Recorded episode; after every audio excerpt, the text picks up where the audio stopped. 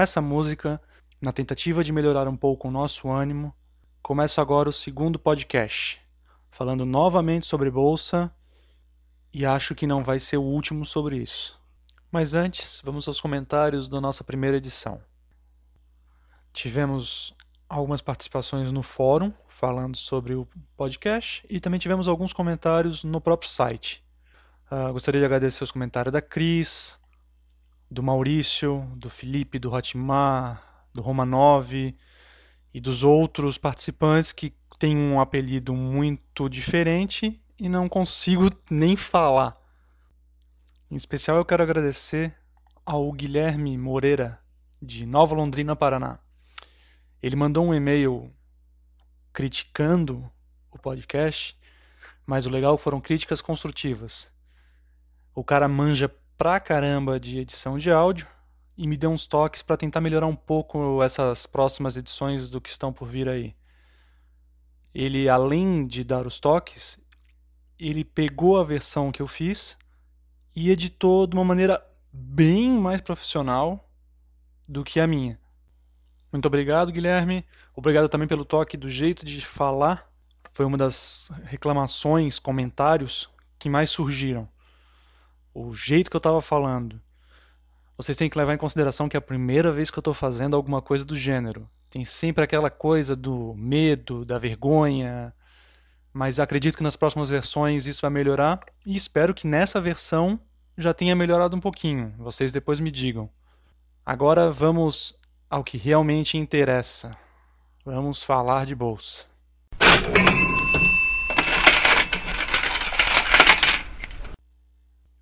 Hoje eu vou tentar falar um pouco sobre a lógica do mercado, mas o mercado tem lógica?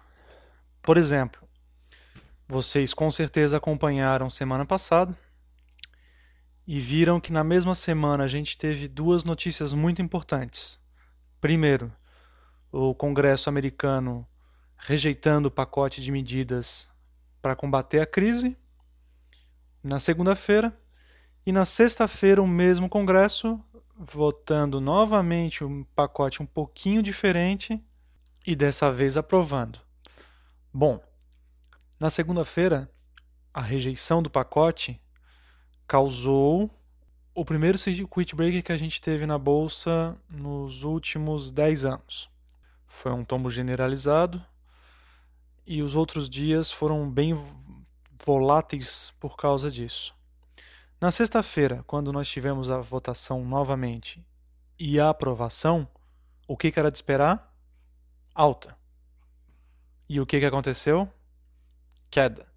A gente estava com 3,5% de alta e após a aprovação caímos até chegar ao nível de 3,5% de queda.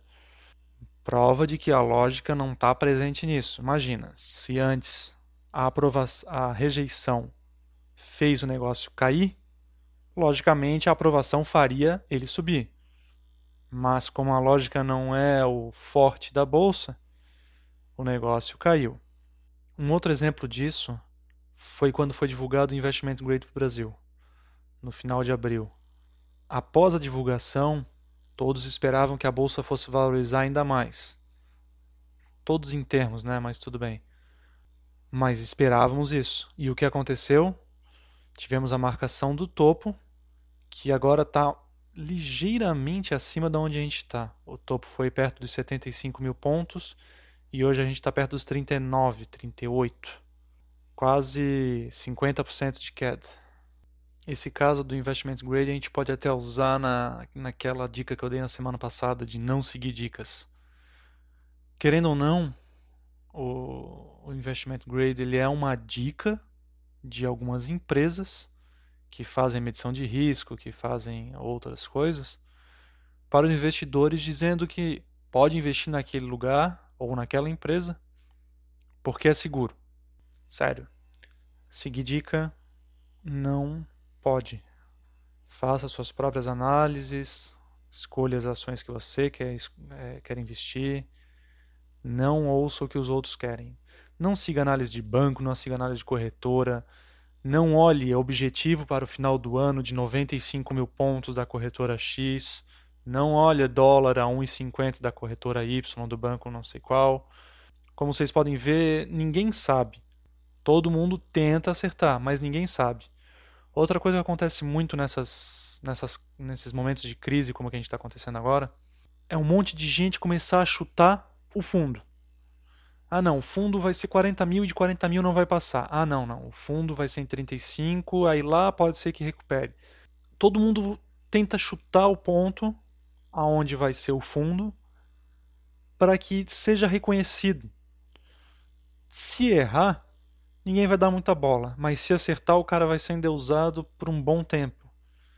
E nessa profissão, eles precisam ter um pouquinho desse endeusamento para poder ser mais valorizado. Então, continua operando do teu jeito, faz a tua análise seguindo as ferramentas que tu sempre usou. Se está operando sem ter ferramenta, reve, reveja isso. Tu precisas ter um método, tu precisa ter uma estratégia de operação. Tu tem que saber quanto que tu pode botar do teu patrimônio. Tu tem que saber se o teu patrimônio pode ser colocado em bolsa, se o teu perfil permite isso. Esquece o que os outros dizem. Faz o que tu achas que tem que fazer, porque é mais garantido. Por exemplo, na sexta-feira passada, na expectativa da aprovação do Congresso, seguindo a lógica de que se fosse aprovada a gente teria alta, né? Eu acabei de, deixando de fazer uma operação porque tive a sinalização de que teria queda. Isso eu até postei no fórum na hora que eu tive a sinalização.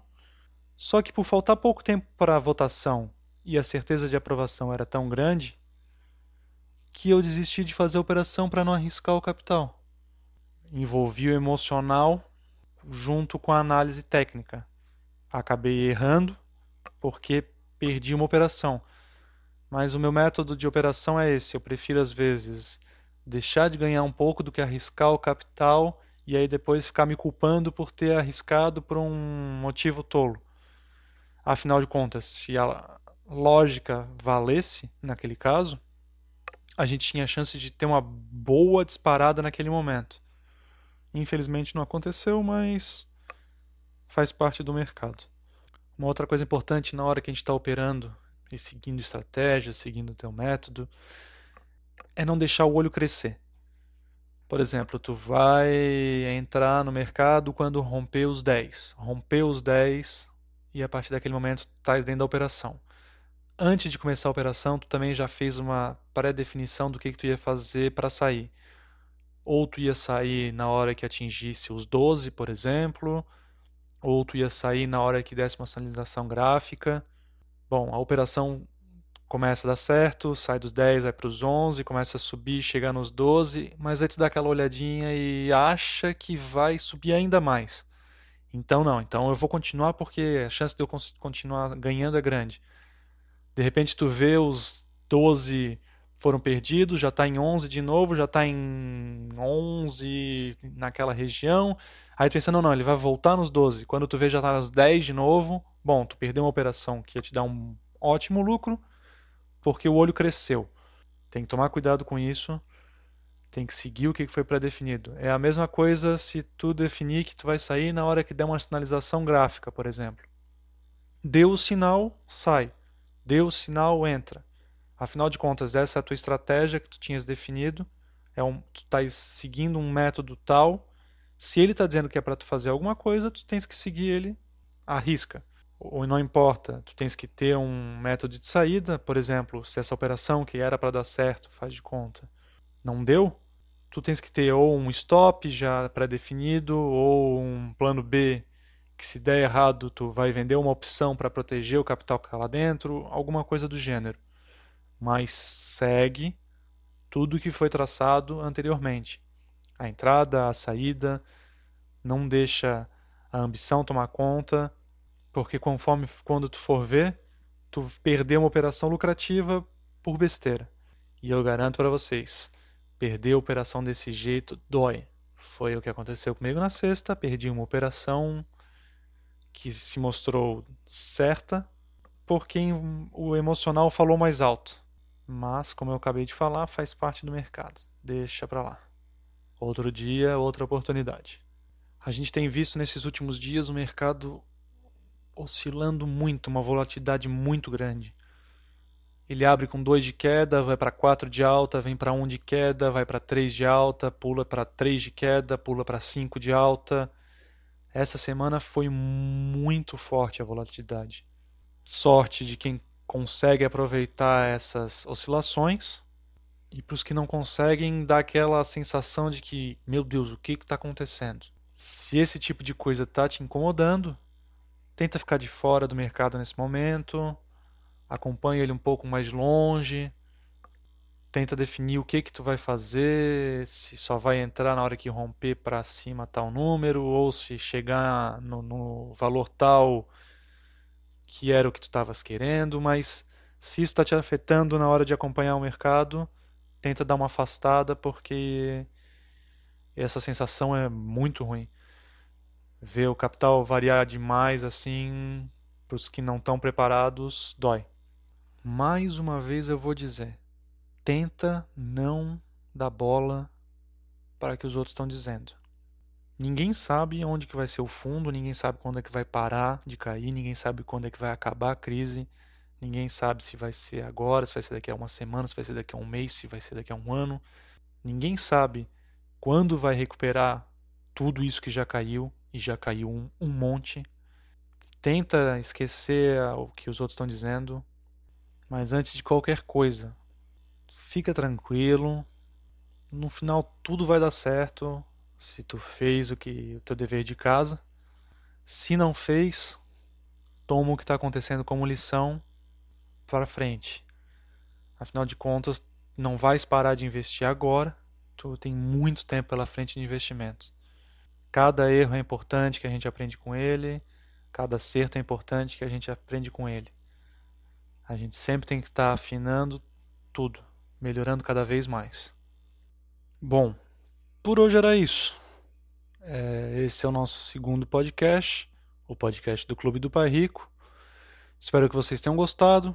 Espero que tenha sido melhor do que o primeiro. Essa é a minha intenção, que o seguinte seja sempre melhor do que o anterior. Espero que eu consiga. Para os próximos podcasts, eu quero ver se eu consigo trazer convidados. Eu quero ver se eu consigo trazer gente para conversar sobre o tema. Fica mais legal até de acompanhar. Afinal de contas, a gente vê mais de um ponto de vista e dessa forma fica melhor de aprender. A gente pode ver um detalhe que uma pessoa viu que o outro não tinha visto. Isso é muito importante. Não vamos falar só sobre bolsa. Quero falar sobre outras coisas. Quero falar sobre imóveis. Quero falar sobre empreendedorismo. Quero falar sobre diversos outros assuntos. Bolsa foi falado nessas duas semanas porque foram duas semanas bem fortes. Espero que o pior tenha passado, mas isso a gente só vai saber para frente. Vou ficando por aqui. Até a próxima. Ah, não deixa de passar no Clube do Pai Rico para comentar isso aqui. Hein? Abraço. Tchau, tchau. Thank you.